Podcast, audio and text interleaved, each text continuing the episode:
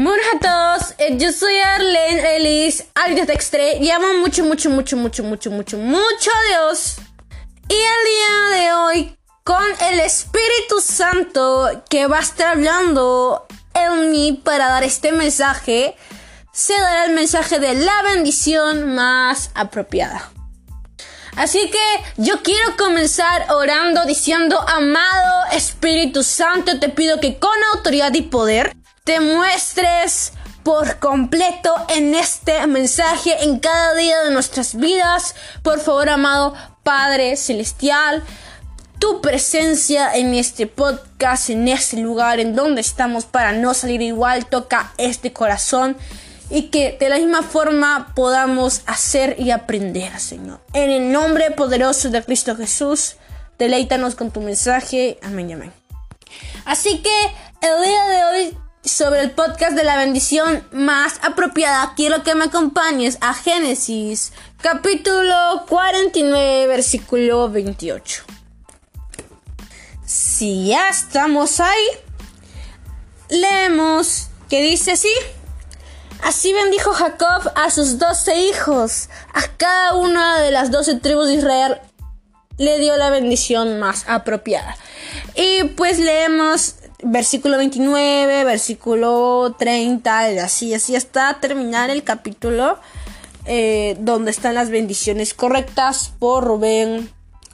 Como es el primogénito, le da una bendición en concreto. Luego va por Simeón. Junto con Levi, eh, Jacob le da las bendiciones a los dos juntos. Luego vemos a Judá Luego vemos a Saúl, luego vemos a Isaacar, luego vemos a Dan, luego vemos a Gad, a Ser, a Neftali, a José y por último Benjamín.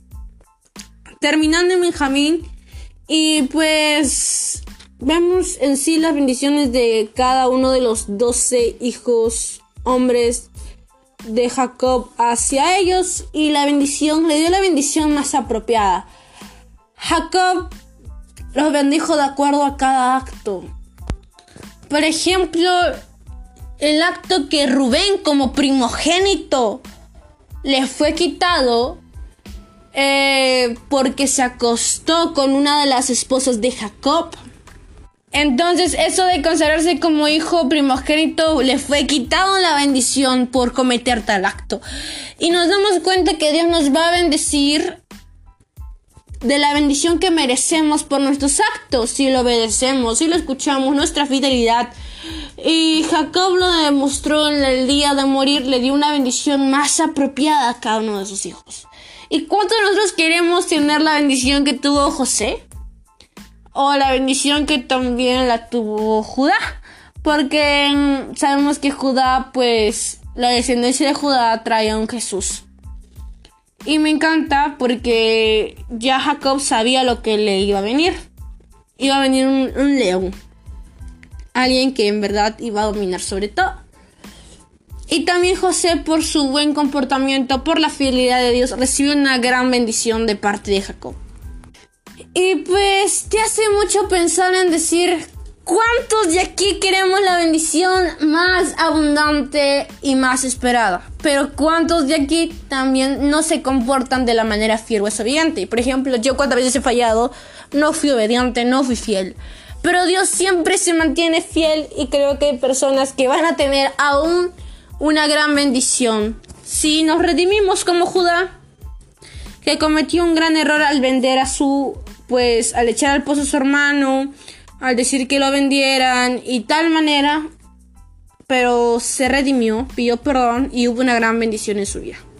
Así que recuerda, de la misma manera la bendición de Dios para nosotros será por cada acto de obediencia o cobardía. Hay bendiciones o no las hay, o hasta pueden ver maldiciones por nuestros pecados. La única manera de poder llenarnos de bendiciones buenas es aferrarnos a Dios porque es el único que nos va a poder hacer cambiar.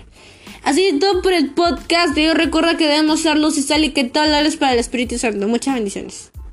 Para concluir, yo quiero terminar hablando porque en verdad el Espíritu Santo tiene que sellar esto en nuestros corazones.